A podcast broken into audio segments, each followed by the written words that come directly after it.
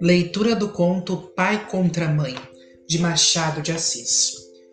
A escravidão levou consigo ofícios e aparelhos, como terá sucedido a outras instituições sociais.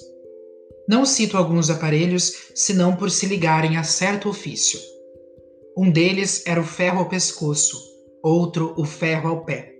Havia também a máscara de folha de Flandres, a máscara fazia perder o vício da embriaguez aos escravos, por lhes tapar a boca.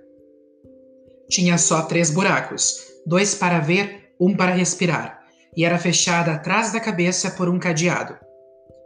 Com o vício de beber, perdiam a tentação de furtar, porque geralmente era dos vinténs do senhor que eles tiravam com que matar a sede, e aí ficavam dois pecados extintos, e a sobriedade e a honestidade certas. Era grotesca tal máscara, mas a ordem social e humana nem sempre se alcança sem o grotesco, e alguma vez o cruel. Os funileiros as tinham penduradas, à venda, na porta das lojas. Mas não cuidemos de máscaras. O ferro ao pescoço era aplicado aos escravos fujões. Imaginai uma coleira grossa, com a haste grossa também à direita ou à esquerda, até ao alto da cabeça e fechada atrás com chave Pesava, naturalmente, mas era menos castigo que sinal. Escravo que fugia assim, onde quer que andasse, mostrava um reincidente, e com pouco era pegado. Há meio século, os escravos fugiam com frequência. Eram muitos, e nem todos gostavam da escravidão. Sucedia ocasionalmente apanharem pancada, e nem todos gostavam de apanhar pancada. Grande parte era apenas repreendida, Havia alguém de casa que servia de padrinho, e o mesmo dono não era mau. Além disso, o sentimento da propriedade moderava a ação, porque o dinheiro também dói. A fuga repetia-se, entretanto. Casos houve ainda que raros em que o escravo de contrabando, apenas comprado no valongo, deitava a correr, sem conhecer as ruas da cidade. Dos que seguiam para casa, não raro, apenas ladinos, pediam ao senhor que lhes marcasse aluguel, e iam ganhá-lo fora, quitandando. Quem perdia um escravo por fuga dava algum dinheiro a quem o levasse. Punha anúncios nas folhas públicas, com os sinais do fugido, o nome, a roupa, o defeito físico, se o tinha, o bairro por onde andava e a quantia de gratificação. Quando não vinha quantia, vinha promessa: gratificar-se-á generosamente. Ou receberá uma boa gratificação. Muita vez o anúncio trazia em cima ou ao lado uma vinheta, figura de preto, descalço, correndo, vara ao ombro e na ponta uma trouxa. Protestava-se com todo o rigor da lei contra quem o acoltasse. Ora, pegar escravos fugidios era um ofício do tempo. Não seria nobre, mas por ser instrumento da força com que se mantém a lei e a propriedade, trazia esta outra nobreza implícita das ações reivindicadoras. Ninguém se metia em tal ofício por desfastio ou estudo. A pobreza, a necessidade de uma chega, a inaptidão para outros trabalhos, o acaso e alguma vez o gosto de servir também, ainda que por outra via, davam um impulso ao homem que se sentia bastante rijo para pôr ordem à desordem. Cândido Neves, em família, Candinho é a pessoa a quem se liga a história de uma fuga. Cedeu à pobreza quando adquiriu o ofício de pegar escravos fugidos. Tinha um defeito grave esse homem. Não aguentava emprego nem ofício, carecia de estabilidade. É o que ele chamava caiporismo. Começou por querer aprender tipografia, mas viu cedo que era preciso algum tempo para compor bem, e ainda assim talvez não ganhasse o bastante. Foi o que ele disse a si mesmo. O comércio chamou-lhe atenção. Era carreira boa. Com algum esforço, entrou de caixeiro para um armarinho. A obrigação, porém, de atender e servir a todos feria-o na corda do orgulho, e ao cabo de cinco ou seis semanas estava na rua por sua vontade. Fiel de cartório, contínuo de uma repartição anexa ao Ministério do Império, carteiro e outros empregos foram deixados pouco depois de obtidos. Quando veio a paixão da moça Clara, não tinha ele mais que dívidas. ainda que poucas, porque morava com um primo, entalhador de ofício. Depois de várias tentativas para obter emprego, resolveu adotar o ofício do primo, de que aliás já tomara algumas lições. Não lhe custou apanhar outras, mas, querendo aprender depressa, aprendeu mal. Não fazia obras finas nem complicadas, apenas garras para sofás e relevos comuns para cadeiras. Queria terem que trabalhar quando casasse, e o casamento não se demorou muito. Contava 30 anos, Clara, 22.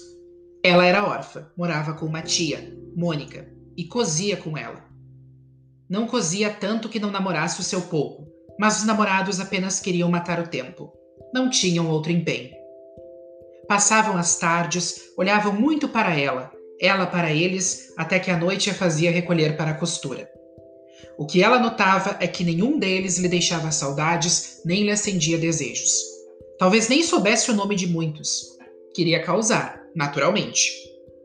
Era, como lhe dizia a tia, um pescar de caniço, a ver se o peixe pegava, mas o peixe passava de longe. Algum que parasse era só para andar a roda da isca, mirá-la, cheirá-la, deixá-la ir e ir às outras. O amor traz sobrescritos. Quando a moça viu Cândido Neves, sentiu que era este o possível marido, o marido verdadeiro e único. O encontro deu sim um baile.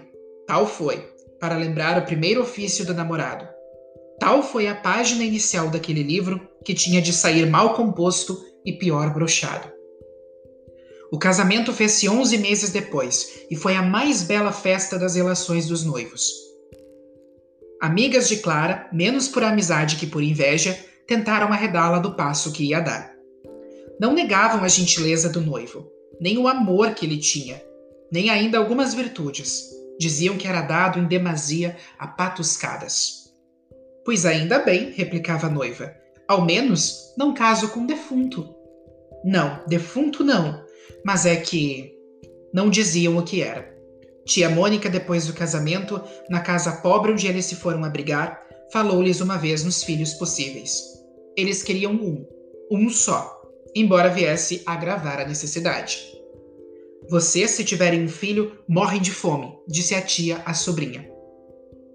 Nossa Senhora nos dará de comer, acudiu Clara. Tia Mônica devia ter lhes feito advertência ou ameaça, quando ele lhe foi pedir a mão da moça. Mas também ela era amiga de patuscadas, e o casamento seria uma festa, como foi. A alegria era comum aos três. O casal ria a propósito de tudo. Os mesmos nomes eram objeto de trocados: Clara, Neves, Cândido. Não davam que comer, mas davam que rir, e o riso digeria-se sem esforço.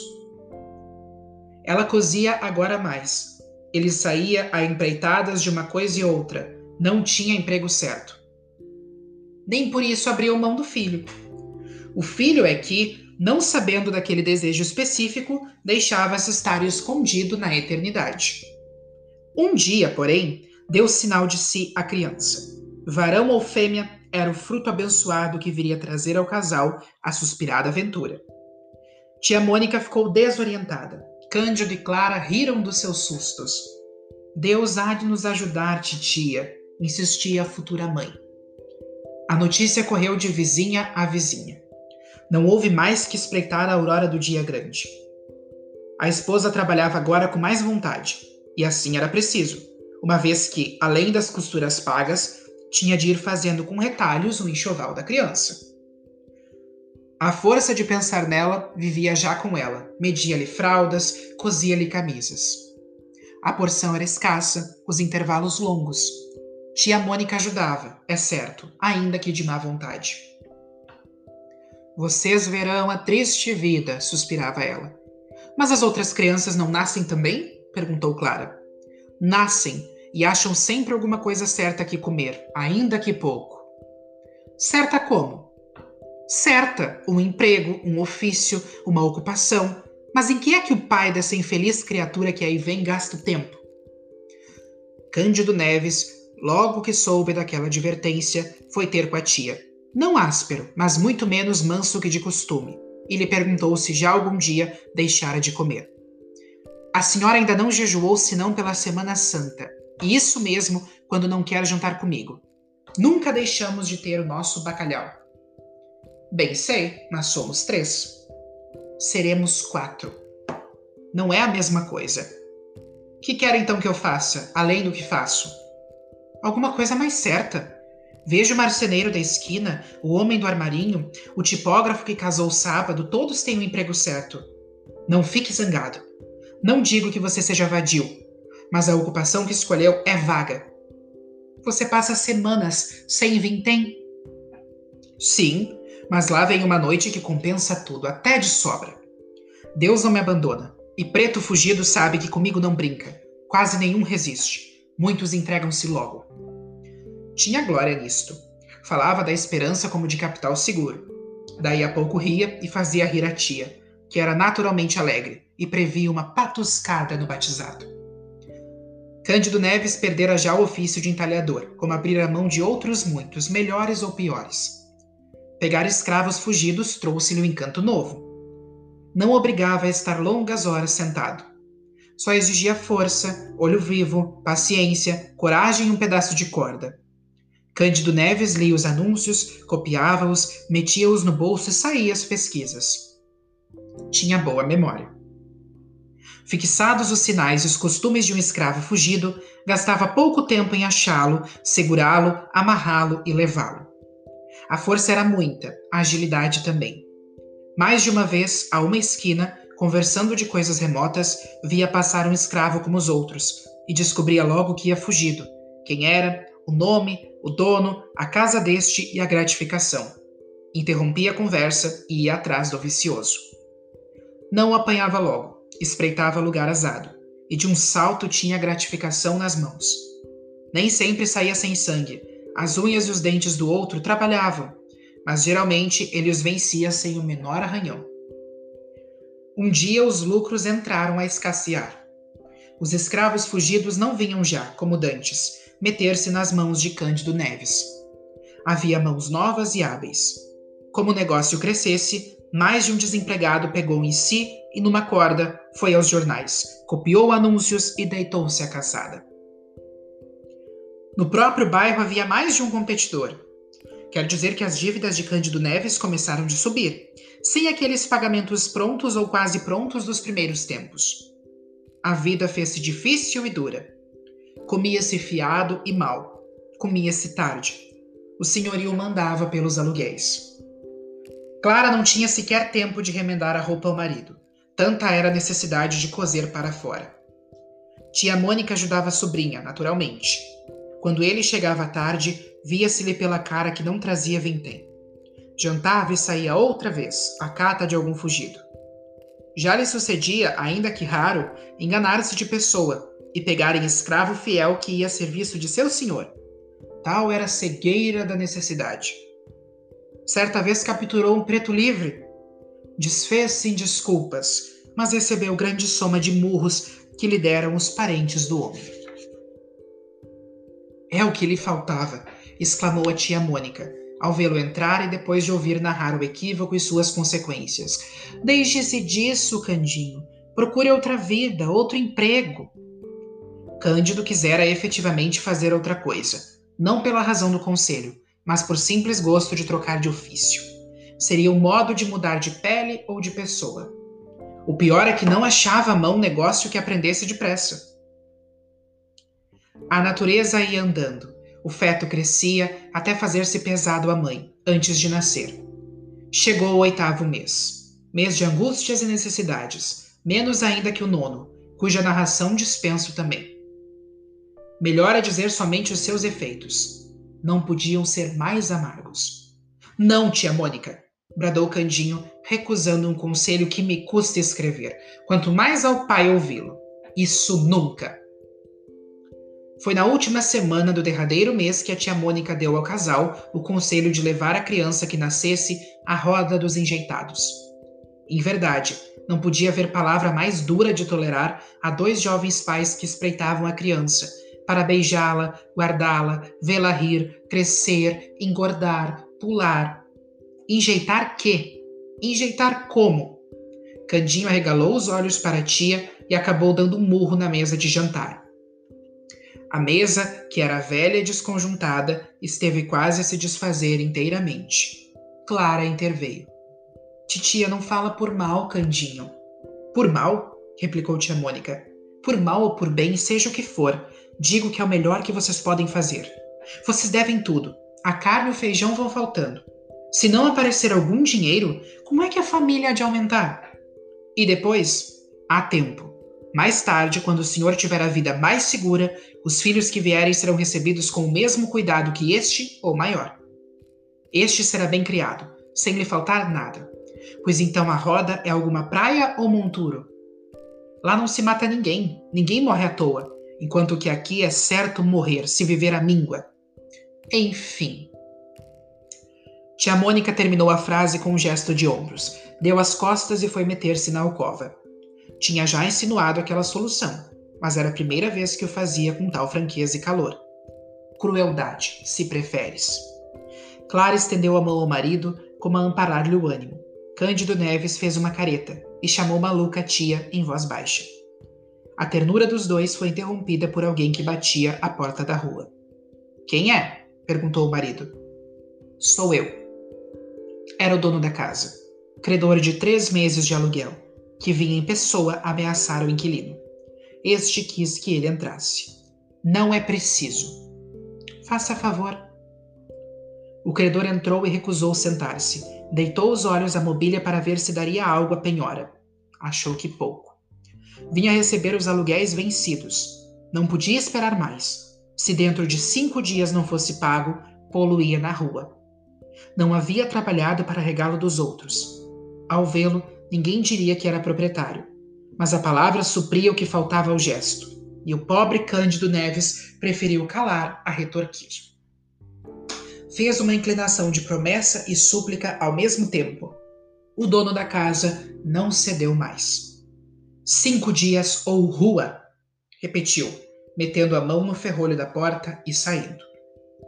Candinho saiu por outro lado. Nesses lances não chegava nunca o desespero. Contava com algum empréstimo. Não sabia como nem onde, mas contava. Demais, recorreu aos anúncios. Achou vários, alguns já velhos, mas em vão os buscava desde muito. Gastou algumas horas sem proveito e tornou para casa. Ao fim de quatro dias, não achou recursos. Lançou mão de empenhos, foi a pessoas amigas do proprietário, não alcançando mais que a ordem de mudança. A situação era aguda. Não achavam casa, nem contavam com pessoa que lhes emprestasse alguma. Era ir para a rua. Não contavam com a tia. Tia Mônica teve arte de alcançar aposento para os três em casa de uma senhora velha e rica, que lhe prometeu emprestar os quartos baixos da casa, ao fundo da cocheira para os lados de um pátio. Teve ainda a arte maior de não dizer nada aos dois, para que Cândido Neves, no desespero da crise, começasse por enjeitar o filho e acabasse alcançando algum meio seguro e regular de obter dinheiro. Emendar a vida, em suma. Ouvia as queixas de Clara, sem as repetir, é certo, mas sem as consolar. No dia em que fossem obrigados a deixar a casa, Falos ia espantar com a notícia do obsequio, iriam dormir melhor do que cuidassem. Assim sucedeu. Postos fora de casa, passaram ao aposento de favor, e dois dias depois nasceu a criança. A alegria do pai foi enorme, e a tristeza também. Tia Mônica insistiu em dar a criança a roda. Se você não a quer levar, deixe isso comigo. Eu vou à Rua dos Barbonos. Cândido Neves pediu que não, que esperasse, que ele mesmo a levaria. Notai que era um menino, e que ambos os pais desejavam justamente este sexo. Mal lhe deram algum leite, mas como chovesse à noite, assentou o pai levá-lo à roda na noite seguinte. Naquela reviu todas as suas notas de escravos fugidos. As gratificações, pela maior parte, eram promessas. Algumas traziam a soma escrita e escassa. Uma, porém, subia a cem mil réis. Tratava-se de uma mulata, vinham indicações de gesto e de vestido. Cândido Neves andara a pesquisá-la sem melhor fortuna e abrir a mão do negócio. Imaginou que algum amante da escrava a houvesse recolhido. Agora, porém, a vista nova da quantia e a necessidade dela animaram Cândido Neves a fazer um grande esforço derradeiro. Saiu de manhã a ver e indagar pela rua e largo da Carioca, rua do parto e da ajuda, onde ela parecia andar, segundo o anúncio. Não a achou. Apenas um farmacêutico da Rua da Ajuda se lembrava de ter vendido uma onça de qualquer droga, três dias antes, à pessoa que tinha os sinais indicados. Cândido Neves parecia falar com o dono da escrava e agradeceu cortesmente a notícia. Não foi mais feliz com outros fugidos de gratificação incerta ou barata. Voltou para a triste casa que haviam emprestado. Tia Mônica arranjara de si mesma a dieta para a recente mãe, e tinha já o menino para ser levado à roda. O pai, não obstante o acordo feito, mal pôde esconder a dor do espetáculo. Não quis comer o que tia Mônica lhe guardara. Não tinha fome, disse. E era verdade. Cogitou mil modos de ficar com o filho. Nenhum prestava. Não podia esquecer o próprio albergue em que vivia. Consultou a mulher, que se mostrou resignada. Tia Mônica pintara-lhe a criação do menino. Seria maior a miséria, podendo suceder que o filho achasse a morte sem recurso. Cândido Neves foi obrigado a cumprir a promessa. Pediu à mulher que desse ao filho o resto do leite que ele beberia da mãe. Assim se fez. O pequeno adormeceu. O pai pegou dele e saiu na direção da Rua dos Barbonos. Que pensasse mais de uma vez em voltar para casa com ele é certo. Não menos certo é que o agasalhava muito, que o beijava, que cobria o rosto para preservá-lo do sereno. Ao entrar na rua da Guarda Velha, Cândido Neves começou a afrouxar o passo. Hei de entregá-lo mais tarde que puder, murmurou ele. Mas não sendo a rua infinita ou sequer longa, viria a acabá-la. Foi então que lhe ocorreu entrar por um dos becos que ligavam aquela à Rua da Ajuda. Chegou ao fim do beco e, indo a dobrar à direita, na direção do Largo da Ajuda, viu do lado oposto um vulto de mulher. Era a mulata fugida. Não dou aqui a comoção de Cândido Neves por não podê-lo fazer com a intensidade real. Um adjetivo basta. Digamos, enorme. Descendo a mulher, desceu ele também. A poucos passos estava a farmácia onde obtivera a informação, que referi acima. Entrou, achou o farmacêutico, pediu-lhe a fineza de guardar a criança por um instante. Viria buscá-la sem falta. Mas Cândido Neves não lhe deu tempo de dizer nada. Saiu rápido, atravessou a rua até o ponto em que pudesse pegar a mulher sem dar alarma. No extremo da rua, quando ela ia descer a de São José, Cândido Neves aproximou-se dela. Era a mesma, era a mulata fujona. Arminda! bradou, conforme nomeava o anúncio. Arminda voltou-se sem cuidar malícia. Foi só quando ele, tendo tirado o pedaço de corda da algibeira, pegou dos braços da escrava que ela compreendeu e quis fugir. Era já impossível. Cândido Neves, com as mãos robustas, atava-lhe os pulsos e dizia que andasse. A escrava quis gritar. Parece que chegou a soltar alguma voz mais alta que de costume, mas entendeu logo que ninguém viria libertá-la. Ao contrário. Pediu então que a soltasse pelo amor de Deus. Estou grávida, meu senhor, exclamou. Se Vossa Senhoria tem algum filho, peço-lhe por amor dele que me solte. Eu serei tua escrava, Vou servi-lo pelo tempo que quiser. Me solte, meu senhor moço. Siga, repetiu Cândido Neves. Me solte. Não quero demoras. Siga. Houve aqui luta, porque a escrava gemendo arrastava-se a si e ao filho. Quem passava ou estava à porta de uma loja compreendia o que era e naturalmente não acudia. Arminda ia alegando que o senhor era muito mau e provavelmente a castigaria com açoites, coisa que no estado em que ela estava seria pior de sentir. Com certeza, ele lhe mandaria dar açoites. Você é que tem culpa. Quem lhe manda fazer filhos e fugir depois? perguntou Cândido Neves.